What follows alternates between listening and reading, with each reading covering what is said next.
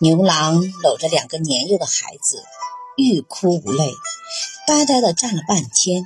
他想：不行，我不能让妻子就这样离开我，我不能让孩子就这样失去母亲。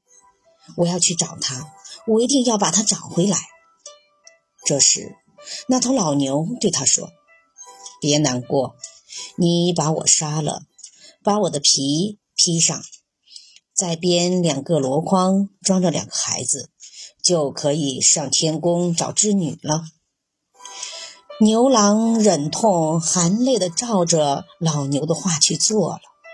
到了天宫，王母娘娘不愿让织女出来见牛郎，找来七个蒙面、高矮胖瘦一样的女子，对牛郎说：“你认吧，认对了就让你们见面。”牛郎一看，傻了眼，怀中两个孩子却欢天喜地地奔过去找自己的妈妈。可见母子之间的血亲是始末也无法阻止的。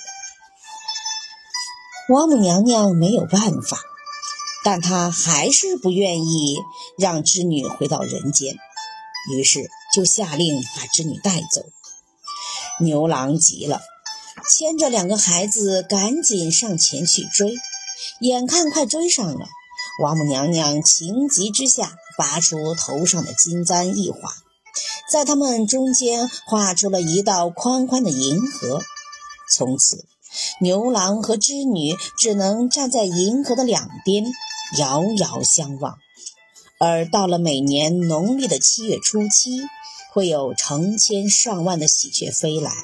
在银河上架起一座长长的鹊桥，让牛郎织女一家团聚。